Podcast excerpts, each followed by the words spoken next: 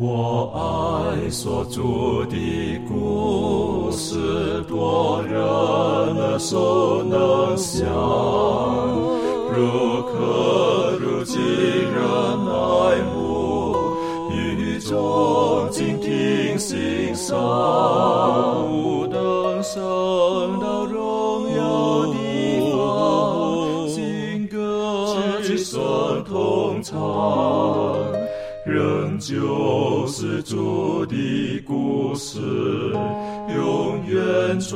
将不忘。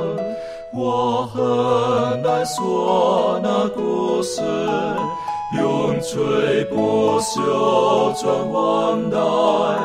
在天仍然的诉说主耶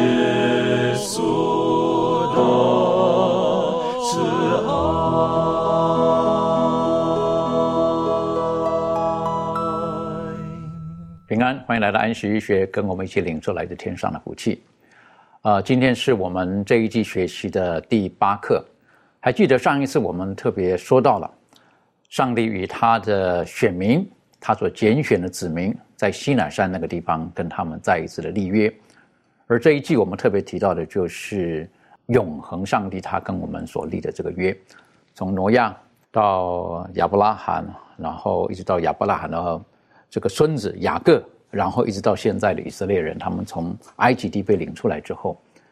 那今天呢，我们用一些时间，我们来看一看，在西乃山这个地方，耶和华上帝对呃他的子民所说的话，特别提到了有两方面，一方面是上帝为什么拣选以色列人，第二个就是在西乃山颁布的这个律法跟上帝的约有什么密切的关系。在进入今天的学习之前，我们还是恳求真理的圣灵亲自教导我们。我们一起低头，我们请妙容我们做开始的祷告。好，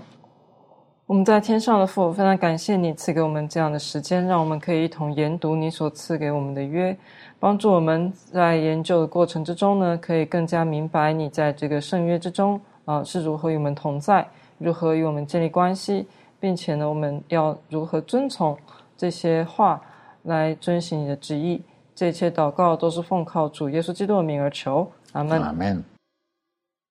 呃，在上一次我们学习的时候，在出埃及记的十九章也提到了，是不是上帝拣选这一群的子民，然后要颁布十条诫命的时候，他先说了一番的话，透过摩西，然后告诉他们，其实我拣选你们是有特别的目的的。好，那当然我们会觉得，在今天来看呢，哈，我们会看到今天的世界上，有的人会说，呃，这个世界上最会赚钱的民族呢，就是犹太人。好，那当然，犹太人这个在东方来讲，有的时候呢，我们其实是很敬重他们的，但有的时候一不小心，我们可能会会把这个词哈用在就比较负面的地方了。好，那当然我们晓得，有人会觉得从基督教的信仰而言，会觉得哦，因为上帝特别赐福他们，所以他们很聪明，他们会赚钱啊，等等等等的。那实际上，上帝拣选犹太人的最初的目的不是赚钱。好，我们晓得，对不对？就是上帝很很远大的目的，他拣选了他的子民的。啊，当然呢，到摩西他啊、这个写生命记的时候呢，生命记就是再一次的重申这个呃耶和华与他们之间的那种的命令，然后他们的这个之间的那种关系。然后呢，生命记呢，耶和华上帝再一次透过摩西提醒他们，不要以为你们在万民当中，你们是很了不起的一群。实际上你们是很少数的，你们是很小的，你们是很弱小的。实际上你们都忘记了，你们在埃及已经为奴成性了。但是我把你们呼召出来，只有一个，因为我爱你们。所以今天呢，我们特别思考到上帝的拣选。好，上帝的拣选，实际上有的人会会觉得说，呃，是不是只有以色列人可以得救，其他的外邦人必须如何如何？其实上帝拣选以色列人，不是说只有他们能够得救。当然，上帝希望他们得救，上帝希望更多人得救。上帝拣选以色列人有他特别的目的在里面，正如今天我们跟从耶稣基督，上帝对于我们每一个人的生命，他有他特别的旨意在里面。一开始的时候，我想先请问一下周宇哈，关于这个呃上帝的拣选这方面哈，拣选以色列人，实际上不像我们说表面看见的，或当时当时的以色列人，他们认为他们就是上帝的选民，就是承受这个一切一切福分为业的这个后裔啊等等的。实际上，上帝对他们的拣选。有很更深、更宽的一些的意义在里面。这方面你可以带领我们一起学习。好的。当我们呃听到这个拣选这个概念的时候，我们就要呃了解一个情况，就是说，呃，这个提到拣选，就是有一个呃有主导权的一个人，然后拣选了一个呃呃被拣选者。这里面讲到的不是因为他们这个以色列人呃。呃，配得上帝的一个荣耀，就是说他们做的很好。嗯，他们本身并没有什么功劳，值得让上帝拣选的。就像刚刚主持人讲的，在《生命记》那里讲到，他说你们的人数很少。当呼到亚伯拉罕的时候，只是一家，即使是雅各进入到了埃及，才七十个男女不了。所以说，在这里面可以呃，让我们清清楚的看到。他们并没有什么值得上帝拣选，但是上帝拣选了他们呢？这是神上帝恩典的领导。我们来看一下出埃及的十九章第六节，这里说：“你们要归我做祭司的国度，为圣洁的国民。”这些话你们要告诉以色列人。有了上帝借着摩西要告诉他们，就是说，上帝拣选了以色列人，并不是呃，他们要呃，他们。做的如何的好，或者说他他们达到了一个怎么样一个圣洁的高度，而是上帝呼召他们。我们再来看一下以赛亚书的五十六章第七节。以赛亚书五十六章第七节，这里说到，他说：“我必领他们到我的圣山，使他们在呃祷告我的殿中喜乐，他们的翻祭和平安祭在我坛上闭蒙悦纳，因我的殿必称为万民祷告的殿。”这里面说的是上帝领他们到上帝的呃，到上帝的殿中，到他的圣山上，呃，到他们面前。所以说，这里面再次让我们看到了，也也说是上帝将他们给他们了这个荣耀，不是他们配的，这个就是白白的恩典，因为他们没有拿什么买到啊，或者用什么做的好比较好来换来，并不是的，这个就是一个拣选。所以说，今天我们福音信徒也是一样，我们就是现代版的以色列人。嗯，我们也并不是唯一得救的，也说上帝呃，在圣经当中，呃呃也呃，上帝也告诉我们，他说他希望每个人都得救，不愿一个人沉沦。但是今天他拣选了我们，告诉我们，我要将那个拯救的信息，就是三天使的信息呢，要向全世界的宣告，就像当初上帝拣选亚伯拉罕一样。拣选亚伯拉罕对他的呼召的时候，有一个非常呃很有恩典的一个词言，就是说让全世界的人因你得福。我们今天也是一样，我们被上帝呼召了之后，我们是要被上帝称为呃让所有的人因为我们而得到福气。我们要将我们得到真理和亮光分呃发扬出去，告诉更多人呃耶稣再来的信息。也说这正是古以色列人的情况，也说在他们周围的国家呢。都已经沦落到呃很残暴啊、被盗啊和异教当中了，但是呢，这里面告诉我们，并不是说上帝呼召希伯来呃人让他们唯我独尊，或者说呃藏隐藏这个拯救和赎罪的这个应许。刚好相反，上帝呼召他们就是要让他们别人因为以色列人得福的。所以说，上帝给以色列人的拯救也是给全世界的。以色列被认定是上帝的工具，要借着以色列民得救赎广传。所以说，我们的教会被呼召也是要做这样的事。希望我们今天每一个基督徒，呃，我们的教会也好，基督徒也好，呃，在生活当中真正能做成一个晴光者，让不单单是我们得到了这个背书啊，或者这个恩典的大好的消息，也要传播出去，让别人因我们得福。的确哈，刚才带了我们看了三个经文哈，啊，我是我是觉得很重要的，就是呃，上帝拣选以色列人是要他们成为特殊的一群人，不是这一群人不是只有享福而已，他们是对周遭的邻里、对这个世界有很很重大的一个责任在里面，哈，特别是成为祭司的国度。那我们晓得，祭司实际上就是罪人与神之间的一个桥梁。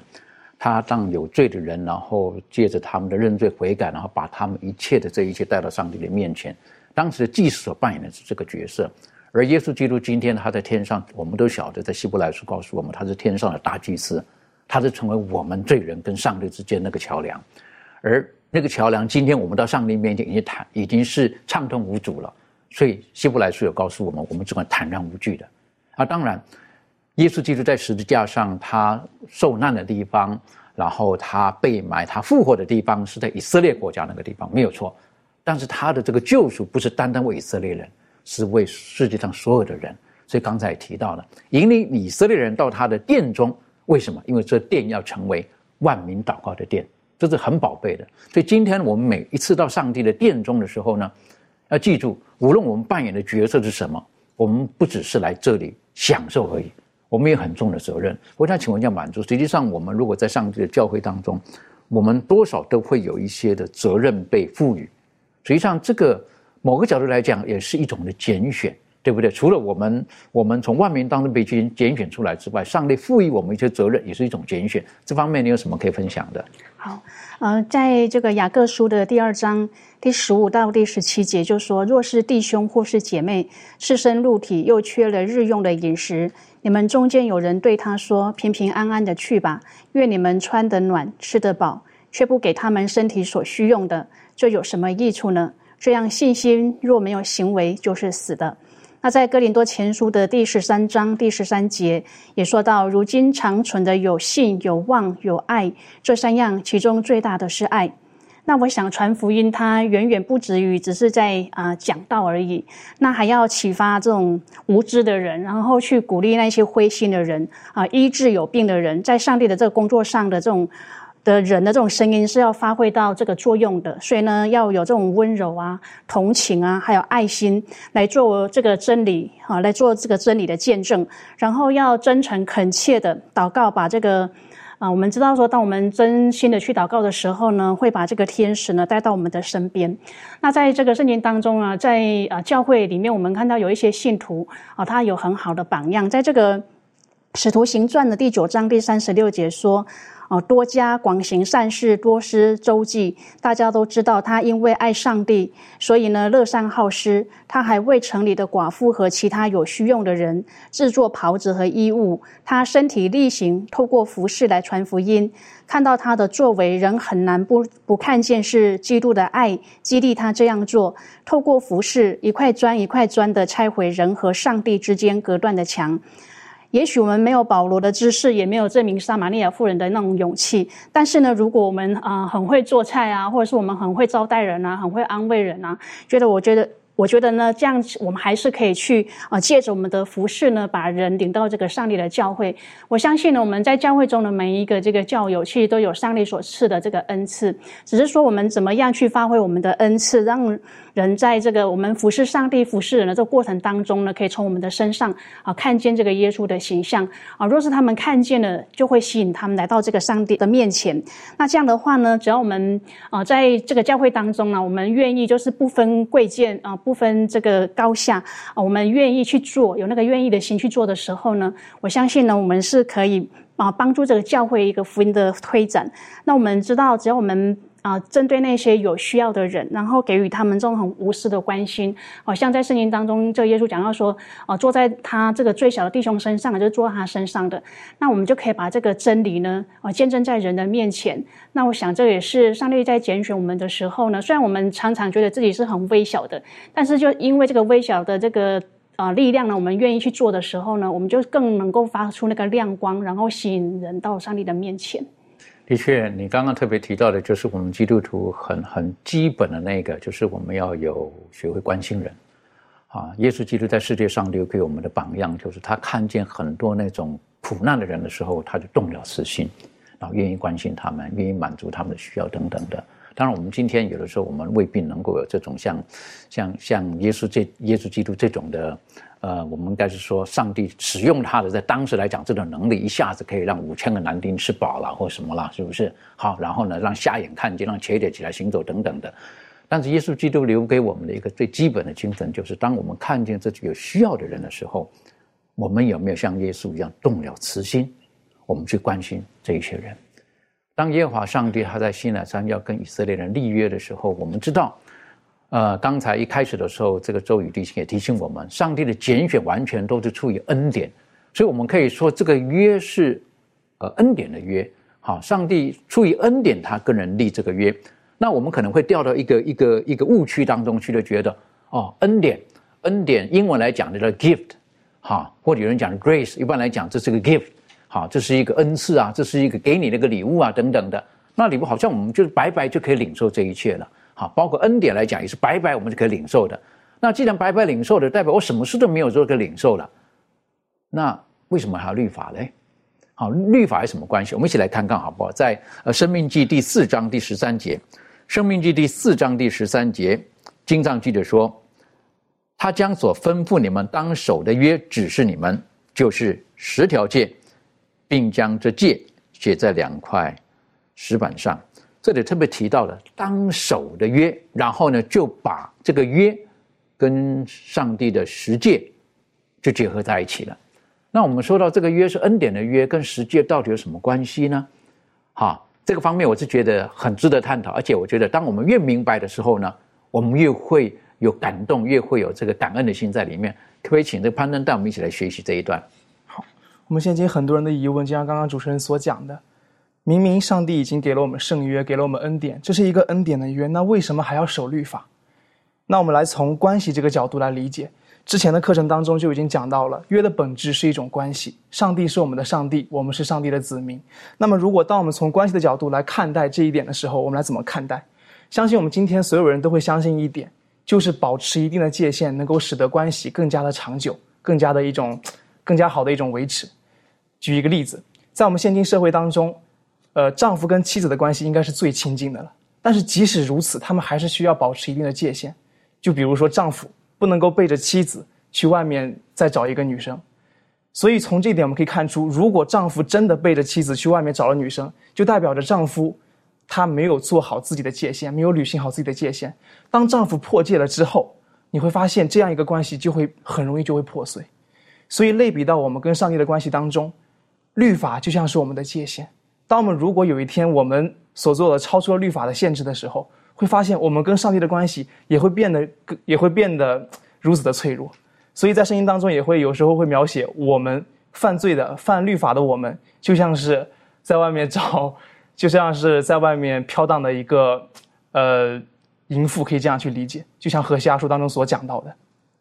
所以我们来看一些经文，在诗篇的七十八章第十节，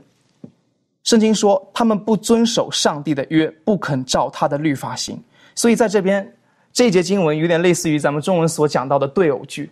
这边特别把约跟律法进行了一个画上了一个等号。我们再来看一节经文，在诗篇的五十篇第十六节，但上帝对恶人说：“你怎敢传说我的律例，口中提到我的约呢？”在这里特别将律例跟约画上了一个等号。在诗篇的二十五篇第十节，圣经说：“凡遵守他的约和他法度的人，耶和华都以慈爱诚实待他。”所以这边跟把约跟法度又画上了一个一个约等号，所以在这边又讲到了，在诗篇的一百零三篇第十八节，圣经说，就是那些遵守他的约、纪念他的训词而遵行的人。所以这边把约跟训词又画上了一个约等号，讲到了来到了生命记三十三章第九节，圣经说，他论自己的父母说，我未曾看见。他也不承认弟兄，也不认识自己的儿女，这是因立位人遵行你的话，谨守你的约。所以在这边讲到了上帝的话跟上帝的约又画上了一个同等号。所以我们会发现，在以上这些经文当中，他都把特别的强调一个概念，就是守约，约等于守律法，这是一个很重要的一个看见。所以对于我们来说，守约就等于守律法。而且很多时候，我们跟上帝的约为什么断掉，就是因为我们没有守好。上帝的律法在关系当中，我们没有履行好自己的界限，没有履行好自己应该行、应该有的一些义务，所以来到了呃，生命记的呃耶耶利米书的第十一章，在第十一在在第十一章的第三节当中所讲到说，圣经说对他们说，耶和华以色列的上帝如此说，不听从这约之话的人必受咒诅。来到第八，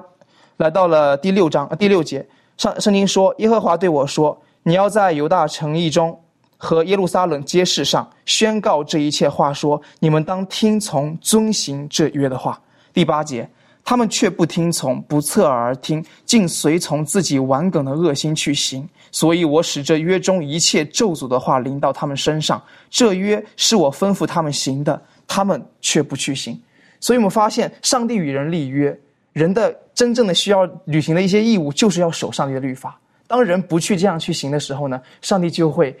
呃，断绝 可以说这个约本质上就已经被废掉了，因为人的不顺从，所以约被废掉了。所以来到一个问题，很多人就讲到说，我们刚刚前面讲的一直在讲约嘛，人要守律法就是在履行自己的义务。那来到我们现今的社会，好像我们跟旧约已经离得很远了，已经好几千年之后了。在我们现今社会当中，我们还需要遵守上帝的律法吗？还需要因为遵守上帝的律法才能够跟上帝建立好的关系吗？所以来到一个经文，在呃约翰一书的二章四节。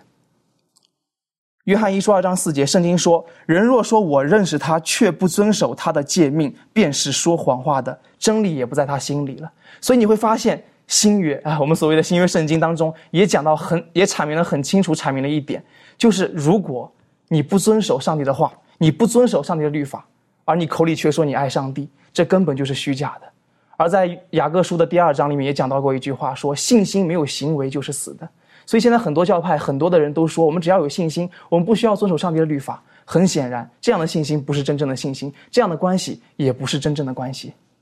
的确，哈，这个你把这个当时的约、律法还有那一层的关系拉在一起，我是觉得这是一个很美好的一个一个思考在这个里面。因为很多时候我们，呃，这个不知道如何维系那个关系的时候，好，那可能关系就容易容容易就疏远了。那在耶和华上帝他主动提出这个约，他希望跟他的子民之间的关系可以维持的一个比较密切的关系的时候，所以他就提到了。那呃，我们在刚才这个攀登举这个例子哈，我们在讲讲现代人一个例子，简单简单来讲个例子好了哈。这个呃，刚刚他提到的是夫妻的这种例子，哈。那如果我们在还没有还没有到夫妻了哈，我们还是男女朋友的时候，那更明显了，是不是？男女朋友很奇怪啊，男女朋友的时候大概。比较正常的哈，原谅我这么说，正常哈。比较正常的人在交往的时候呢，他们大概彼此之间都会有一些他们彼此之间的呃游戏规则在里面。原谅我讲游戏规则哈，就 rule，他们有一些的，对不对？那彼此之间呢，就就能够呃怎么讲啊？照着这个去走，然后关系呢就越来越近，啊，越来越近。例如说，这个男的很知道女的。呃，这个喜欢什么，不喜欢什么，好，那他很乐意去做，对不对？在还没有结婚的时候呢，非常乐意去做，而且呢，这个这个眼中呢，只有对方所讲的这一切。旁人可能会笑他，是不是？哎呀，这么听女孩子的话做什么呢？是不是？可是没有，他认为我要跟他的关系维持下去的时候，我就必须在跟他的默契当中要继续的坚持下去。但是到后来，可能有人有的人说，这个叫做结婚的恋爱的坟墓啊，啊，不应当是这个样子的。可是呢，当一进入婚姻的时候呢，可能有人把这个就忘记了，他忘记了，觉得那不重要了，亦或是部分遵守，部分不遵守，只是履行部分的一些他认为该履行的义务而已。就像今天有一些人，他们看着律法没有错，可是某一些他听一听，他愿意接受，而某一些呢，他可能就回避过去了。一样，上帝的十条诫命，在今天有的人，他也回避过去某一些部分了，好，这个是比较比较可惜的。那如果是这个样子的，所以像刚刚所提到的经文当中也提到了，是不是？如果你不守我的约，是不是不照我的话做的话呢？我也会照着我所跟你讲的，你的咒诅会临到你。那那是什么？就是关系的破裂。那今天一样的，是不是？我们知道有，我们也看过了哈，这个呃，有的家庭是不是？他们夫妻的关系的那种维系，哈，有一本书提到，就说我我穷到只剩下钱，啊，有这本书是不是？我穷到只剩下钱，那有钱还会穷吗？好，你懂我的意思？一般我们认为，哦，有钱，你有钱了，你怎么会穷呢？可这本书提到，他说我穷到只剩下钱，为什么？他除了有钱，他没有家，他孩子也不在身边，然后呢，先生就是我给你钱就好了。那这是一个我们今天很很很完整的一个概念，对一个家的概念嘛。所以当他好朋友看着他的时候呢，感触良多，是不是？当初结婚的时候，人人羡慕啊，嫁入豪门。可是最后他说了一句话，他说：“我穷到只剩下钱，为什么？其他精神生活各方面他已经崩溃了，已经没有了。那同样的，今天我们与上帝的关系到底如何？是不是我们只只建立在我们想要的部分？”而我们忘记了，呃，神对我们有更高的期待在这个里面，所以我们只想到我们今生所想要的东西，诚如我刚刚讲到所谓的这个，我穷到只剩下钱的这个先生一样，是不是？他觉得我给你钱就好了，但其实不是，我们与神的关系到底应该在建立一个什么样子，一个一一个正确的态度上面呢？好，那有的人会觉得，呃，刚刚这个攀登提到，新约只有有恩典就好了，对不对？律法那是旧约的事情。好，实际上我们晓得恩典之约，它它这里很清楚的讲到了，就它跟律法的关系是是分不开的，或者我们不要讲律法，好像很严肃了哈。我们讲是个规范，一个关系的规范，在这个地方。那我认为那是很重要的。如果你不喜欢有这种关系的时候，你会觉得那规范很讨厌的，你会觉得它约束了你，让你不自由。可是当你跟他有那种很正常、正面的关系的时候，你不会觉得那个规范是约束。好，你你反而会觉得在其中可能你享有无比的自由。这方面，呃，庭炫有没有什么可以补充或分享的？嗯，对，我觉得在一个关系里头，就是呃，如果我们只是为了想要去履行这个义务，就好像神他对我们的这种呃这种关系里头，他并不只是想要我们去履行他的义务而已，而是他对我们有这个更高的期待。然后就好像刚才攀登弟兄或者是主持人所分享的，在这个关系里面，或者是说在这个规范里头，他其实对我们有一个更深层的这种亲密感。那我觉得在。呃，譬如说跟我们一些朋友啊，或者是跟我们弟兄姐妹，甚至在跟我们家人相处的时候，呃，如果我们都没有这样子的规范产生的话，其实基本上它其实会带来一个很严重的伤害。比如来说。可能有的时候，呃，我们会因为爱，然后想要一昧的去帮助人，然后变得就会很想要掌控，或者是帮别人做决定，然后以为认为自己好像知道什么是对别人最好，或者是想要一直把自己的心意加注在人的身上，可是对方又不以为然，然后甚至是说，呃，可能我们因为不知道这些规范。而就没有很有智慧的，然后去帮助他人，甚至是认为说耶稣基督牺牲的大爱就是如此啊，结果却弄到最后呃一身灰气。所以我想，呃，在这种的规范里头，如果呃了解说神他跟我们之间的关系，跟呃他希望我们怎么样应用在我们跟人之间的关系里头的话，会变得会啊。知道怎么样，就是用上帝的思考、上帝的呃这个思想的方式，然后去对待人。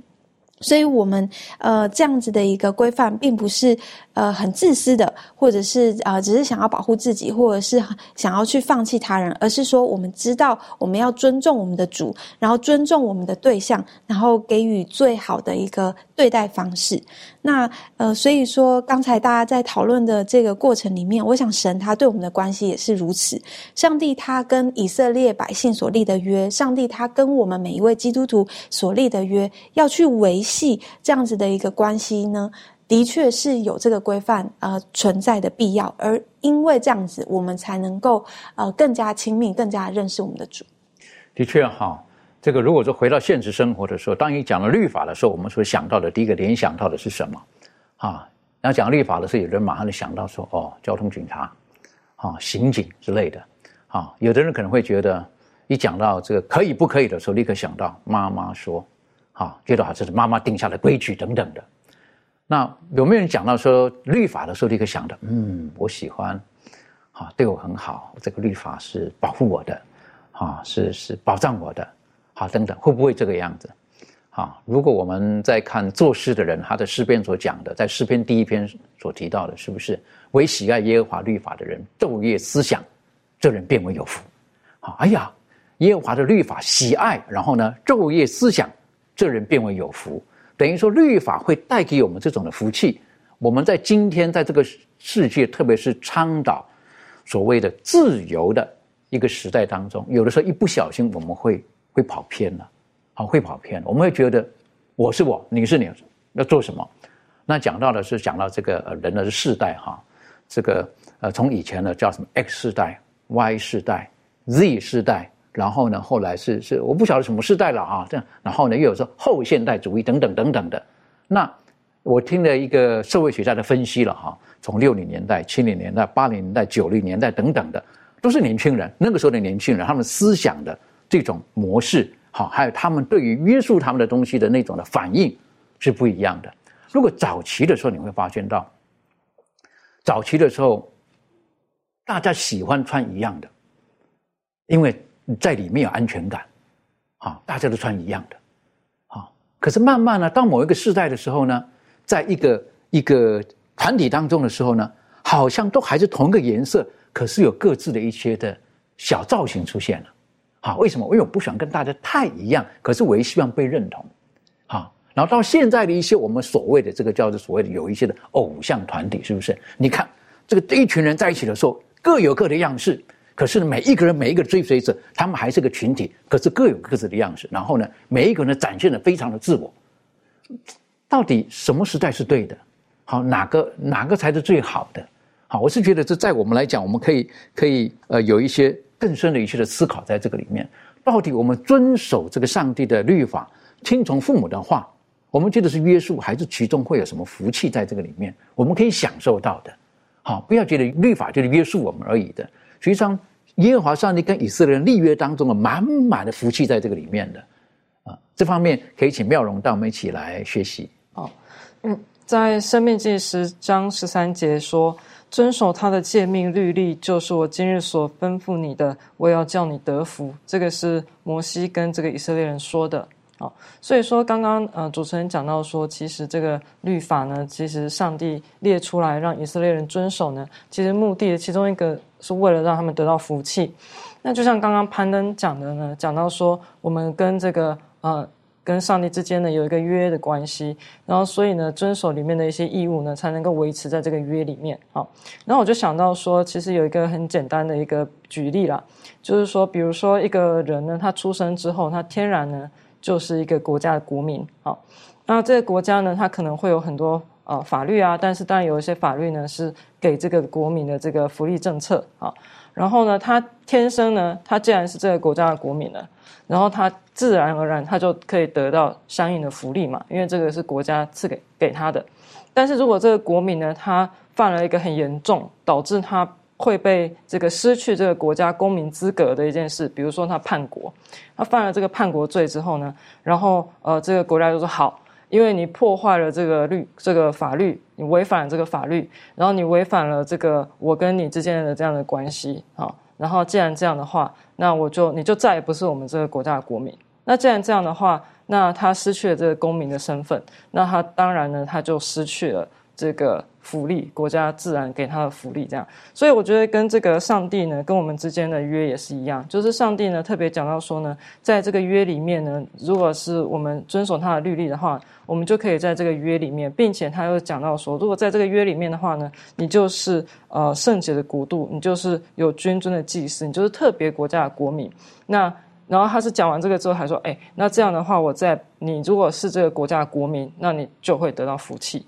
对，所以说这个我们跟这个上帝之间的关系也是一样，就我们就好像是呃进入了这个上帝之国，我们就是进入了上帝之国，我们就自然的得到了这个福气。但另外一方面呢，我们要维持在这个国家里面，我们就要就要守这个国家的法律，对，才能够继续维持跟上帝之间的这个约的关系。好。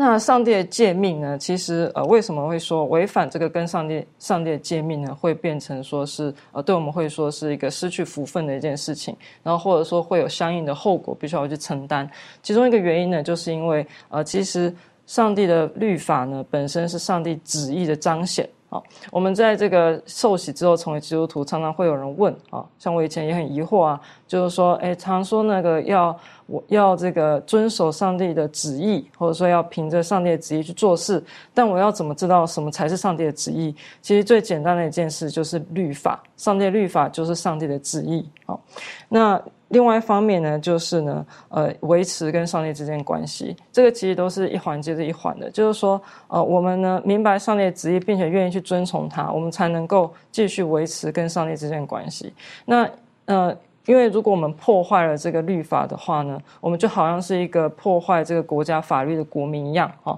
我们就会失去跟这个国家的关系。同样的，如果我们破坏这个上帝律法的话，我们就破坏了跟上帝之间的关系，哦，所以说这个是第第二点。那再来呢，就是说，呃，其实上帝的律法呢本身就是为了我们的好处。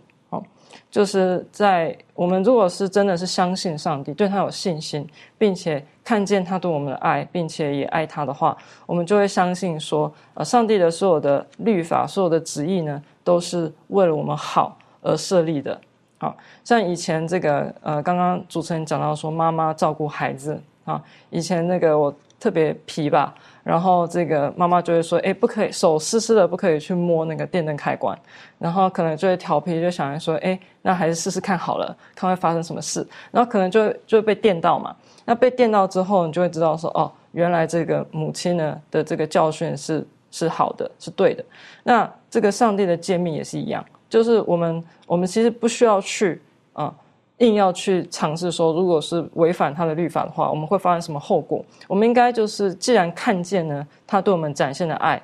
这样我们就会相信说，他的律法对我们来说是好的。即使在后面有一些事情，我们可能目前还不明白啊，为什么上帝要给我们这样的诫命？为什么我们要遵守这样的诫命？但是我们凭着信心相信呢，他是对我们好的话呢，我们就去遵守。然后，并且相信这样的福气呢，就可以领到我们。的确哈，你你特别带领我们思想到一个面对律法的时候，还有一个很重要的要素在里面哈，在遵守的前提呢，是你相不相信啊？这个是很重要一点。如果你不相信的话，那你不会去照着他去做的。像刚才所提到的，是不是有一个福利政策出来了？可是你不相信那个福利政策的话，你就不会去理他的。对不对？为什么？那个是骗人的啊！那我根本得不到这个东西的。我做了做什么呢？浪费我的时间，我都不愿意去做了。可是你相信可以得到的时候，那你可能会得到其中的一个祝福在这个里面。我是觉得，当我们在思考这些，呃，这个上帝的律法其中为什么设立的时候，刚才妙容也提醒我们了，上帝的律法有关于到上帝的旨意。那我个人思考的是，有关于上帝的本性跟他的品格。好，整个律法之彰显的，就是他的本性跟他的品格。而上帝的本性，他是愿意给予的；他的本性是包容的；他的本性其实就是爱。当我们在遵守的时候，我们不觉得那这个约束，我们觉得跟他的关系是是更美好的。好，所以上帝把这个约，把这个律法美好的东西赐给他的百姓，赐给以色列人的时候，实际上他不是要约束他们，他是希望他们从中可以被祝福的。很可惜的。这以色列人他们在当时来讲，他们就把这个律法呢偷了，哈，他们就是背了、朗诵了，然后呢，他们为了想要得到福，以为其中的福气呢，他们就把律法的规条化，好，然后呢，就努力的去守着，他们认为他守了可以得到这个福气，在这个里面，可是久而久之，实际上他们是被约束起来了，他们成为律法主义的了，好，然后呢，例如说，耶稣时代的时候，是不是呃门徒就被控告了？他们用俗手来吃饭啊，是不对的啊。这个蛮有意思的，对不对？就是等于说，呃，这个呃，饭前你没有好好的洗手，是不是？你的手是脏的，你就是一个不洁净的手，然后你不能拿来吃饭。好，其实最初的用意可能是好的，好，用意是好的。可是到后来，你晓得，我们如果理解的话，现在有一些的宗派当中，他们的洗手不像我们现在有人。在这个水龙头下面冲冲而已啊，是不是？现在在有的时候在某些地方还教你怎么洗手，是不是？教你的洗手的步骤，第一步是什么？第二步是什么？第三步是什么？让我想到某一些宗派当中也是这个样子的，他们的洁净礼节哈是有一定的，好那个节奏好，然后洗完之后那个手势啊等等，有时让我看见的时候，我觉得啊，好像那外科医生哈，他进手术室一样，是不是？出来的时候呢，两只手是这个样子的，好代表那是洁净的手，好才可以做什么事情。那我们没有说那是不对的。可是到后来觉得以为我们这么做可以得到福气了，真的可惜了。同样的，上帝给他的教会有一些特别的恩赐，特别透过某一些的人、某些的某些他所差派的使者，要把一些重要的信息给那当时代的人，或者给现代的我们。可是如果我们不懂去珍惜的时候，也可能这个东西变成我们的约束了。这方面周宇有什么可以分享的？好的，在这里面我们可以看到。嗯，我们今天的教会，呃，也呃，像古古时候以色列人一样，如果我们不能将以色列人的一个啊，他们的一个警戒能应用在我们的身上的话，我们也会步入到他们的后尘，变成律法主义。我们来看一下圣经罗马书的第九章第三十一节三三十二节，这里面说，但以色列人追求律法的义，反得不着律法的义。这是什么缘故呢？是因为他们不凭着信心求，只凭着行为求，他们正跌在那绊脚石上。在这里面，我们可以看到以色列人从呃上帝拣选，从这个埃及拯救出来之后呢，我们发现他们的一生，呃，以致他们到了列王的时期也之后，他们时常的是不遵守律法的，导致他们忽略律法。然后当他们很很不舒服了，被掳、被压迫，很不舒服了，他们又回到哦，拿着上帝的律法说：“呃，上帝啊，我错了，我悔改。”之后他又重新得到福气，总是这样。当他最后他被掳到巴比伦之后，这回得到了一个教训：违约是没有福气的。从此他又走向了另外一个极端。就是说律法主义，所以说在这里面，我呃也呃圣经里面讲到了，他说，当他们只是追求这个律法的义的时候，只是照着这个规条去做的时候，他得不到这个义，因为义是恩典，是耶稣给的，并不是你做出来的。也就是说，今天的恩典就像说，在这个一个国家得到福利一样，并不是你你一个小学生考了一百分得到奖状一样。呃，好了，你的是呃学习优异。好，我发你一个奖状，并不是你考了多少分，而是说这个是恩典，是白白给的，不是你做出来的。所以说，今天给我们一个警戒也是一样。我们如果只是照着律法上的规条去做的时候，那么我们就步入他那么后尘。就像这个这里面讲到说，正跌在那个绊脚石上。对于相信的人，他不是绊脚石，但是拯救我们的磐石。我们将我们的房子盖在那个磐石上，是雨淋水冲，呃，风吹是不倒的。但是，如果我们是只是照着律法上去做的时候，那么我们就会跌在这个绊这个磐石上，也是被这个绊脚石所绊倒。所以说，今天我们要告诉呃我们自己，呃，不论是圣经上给我们的一些教训，以及我们今天有一些预言之灵上的教导，这些都是帮助我们，使我们和上帝之间建立一个美好的一个关系。但是这些不是一个规条束缚我们。我们也不要照着规条去做。耶稣让我们做的就是要有那个好行为，让我们的行为是符合天国的标准，天国子民的那个标准。当我们拥有像耶稣那样品格的时候，我们所做的是超过律法之上的，并不会被律法所束缚的。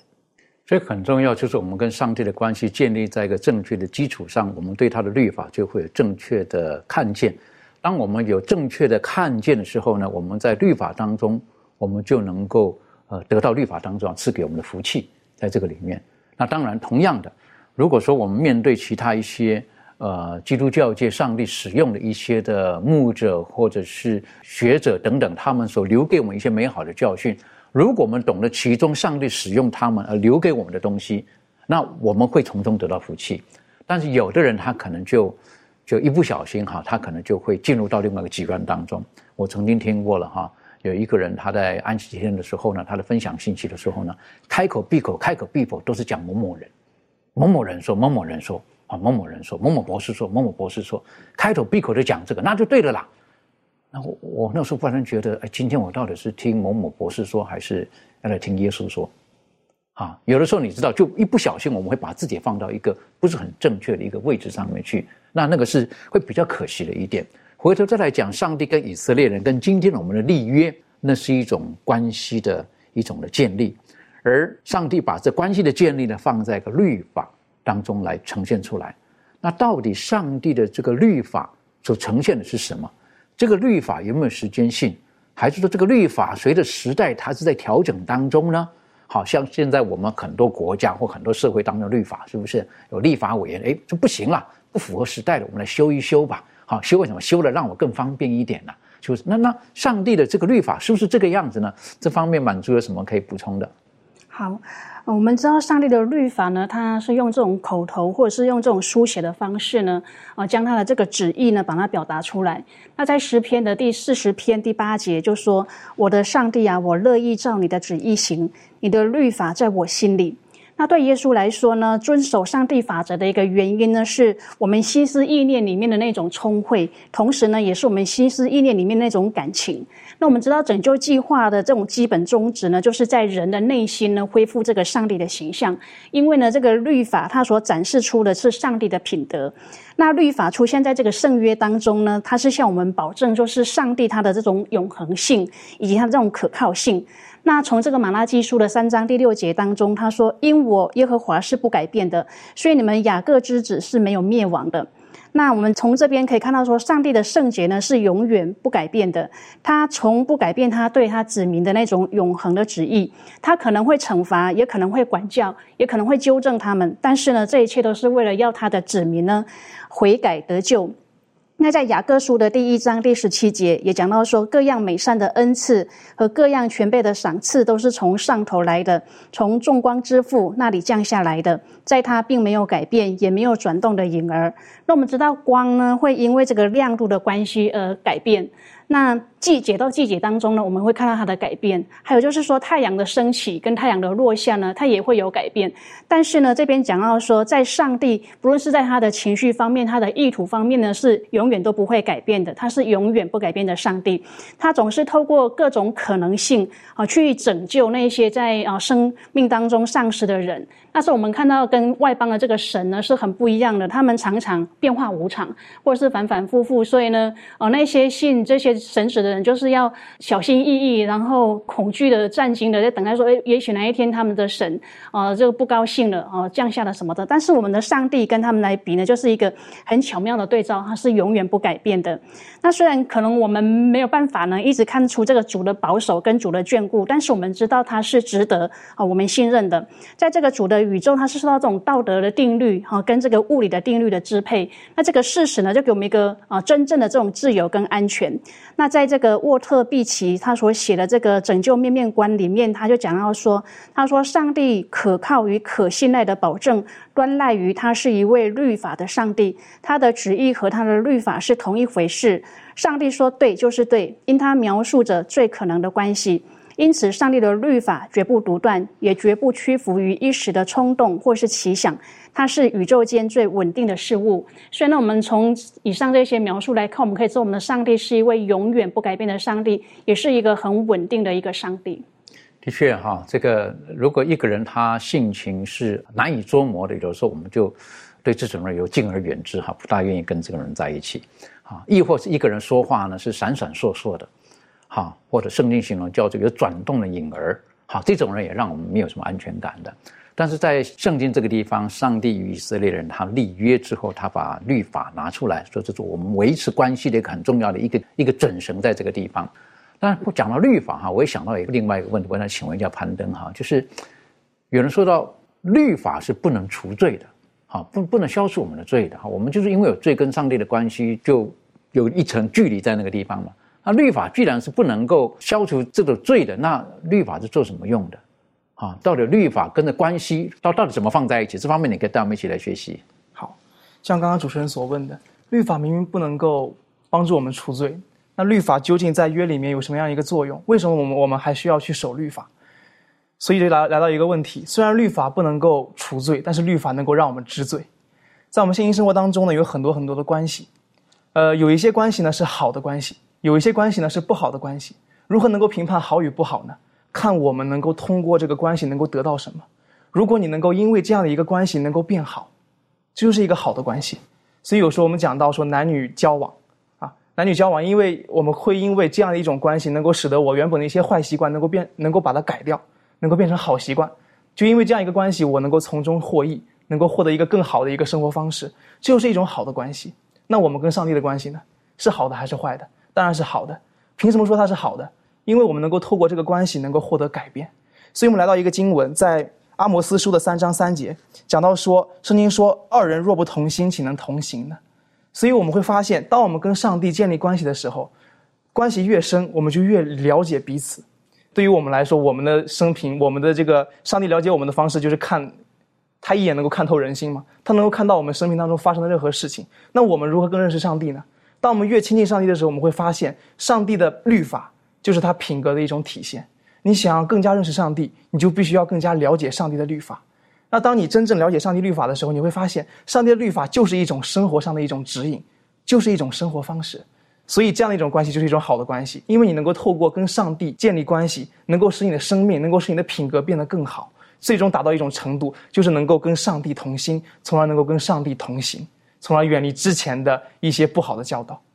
所以等于说律法可以帮助我们在律法当中可以让我们变得更好，是不是？如果违背律法呢，可能我们的生活更坏，这个世界变得更不好。这方面庭轩有没有什么分享的？上帝是生命的源头，然后上帝他又是维系这个呃世界的呃就是主宰，那律法又是他品格的表现。那言下之意就是这样子的一个世界。如果是按照上帝的律法而去运行着，那当然是会更加的美善，更加的美好。但如果我们就是违背了这个生命的源头，违背了这个生命的律，当然就是自取灭亡，当然就是会带来损害，而且无法弥补的这种后果。所以，我想已经非常清楚的让我们看见，神他对我们的这种教导，或者是当我们在学习他律法的过程里面，上帝的律法的确就是这一切事。界的标准，然后跟带领这样子，的确哈，这个我想请问一下妙容哈，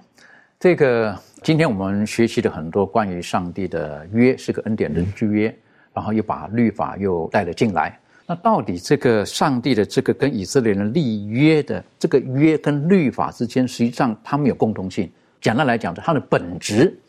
到底我们可以看这个约跟律法之间的上帝它的本质或它的。品格本相是什么？这方面你可以带领我们一起思考吗？好，我们看几节经文哈，在创世纪十八章十九节，他说：“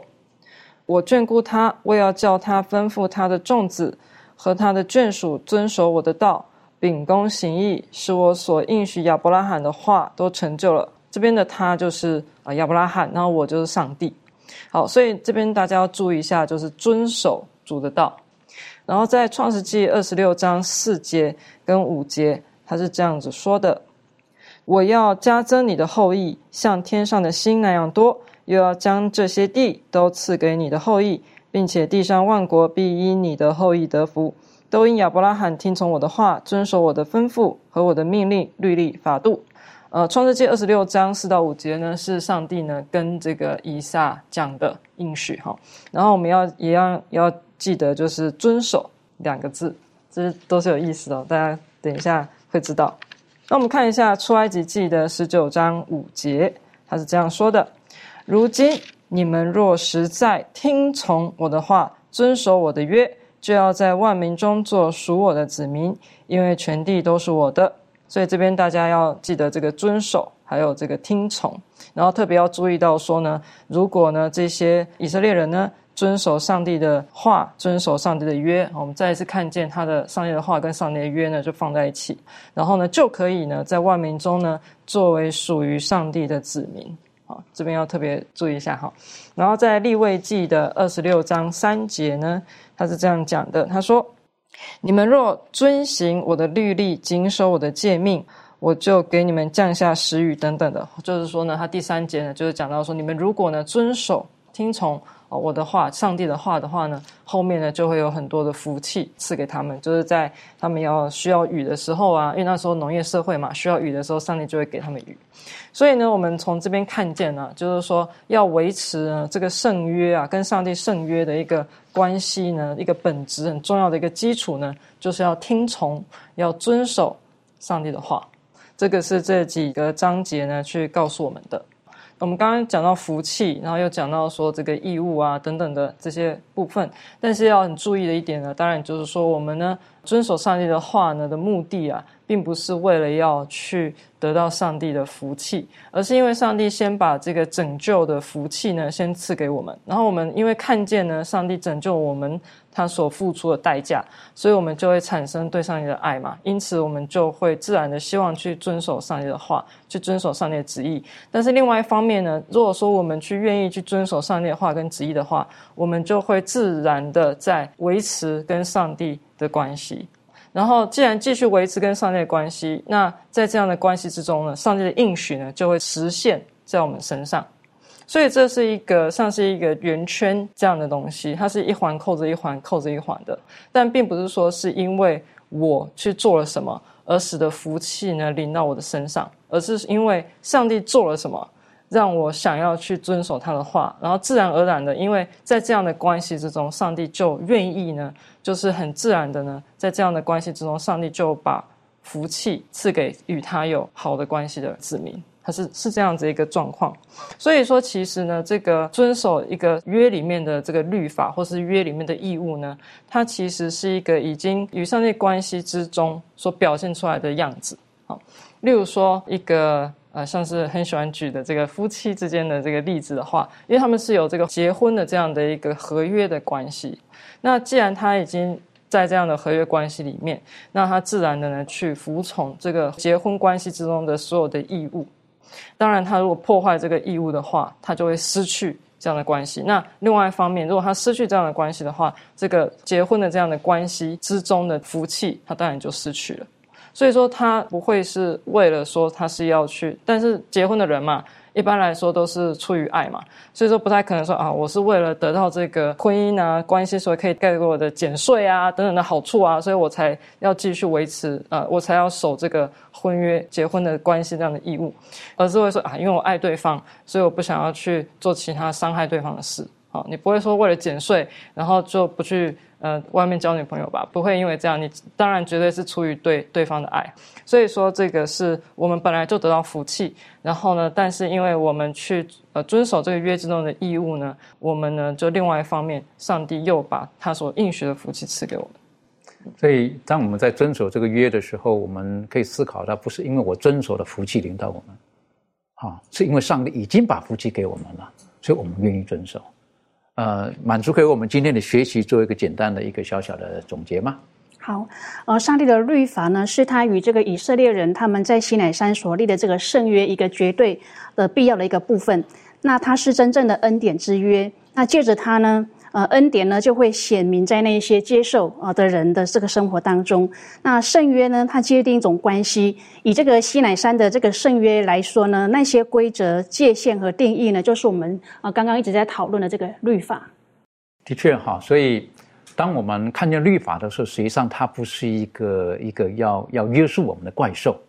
实际上，律法是上帝的话，上帝对人展现出他的本性、他的品格。而律法就是告诉我们，上帝是何等的爱我们。所以，当年轻的官长问耶稣的时候，律法中哪一条最大的？耶稣回答，或另外一个地方呈现是说，叫那个人回答，律法中是指是怎么写的呢？实际上就是爱神、爱人。总话一句，律法是上帝本性的展现，因为他爱，因为爱他，愿意把福气都给我们。当然，如果我们不照着他的话去做，我们刻意与他疏离关系的时候，那他承诺我们的福气，当然我们就没有权利可以享受了。愿神帮助我们，让我们知道，我们与他立约的关系当中，他满满的愿意把美好的东西赐给我们。他希望我们在他的约当中，与他一直可以维持那最美好、最正确的关系。我们一起低头，我们做祷告。天父帮助我们，让我们今天的学习，我们可以再一次的知道，我们的好处都不在你以外。离了你，我们什么都没有。也让我们知道，我们需要与你建立那正确的关系，不是我们努力的，呃，要去赢得什么，而是父上帝，你已经把一切万有透过耶稣基督都赐给我们了。所以我们出于感激，我们享受你的恩典，我们愿意在你的律法当中而行，照着做事的人所说的，我们乐意行在你的律法当中。主啊，帮助我们。让我们与你立约的同时，我们知道，我们有责任，我们要继续的维持与你的关系。谢谢主，祷告是奉靠耶稣基督的名求，阿门。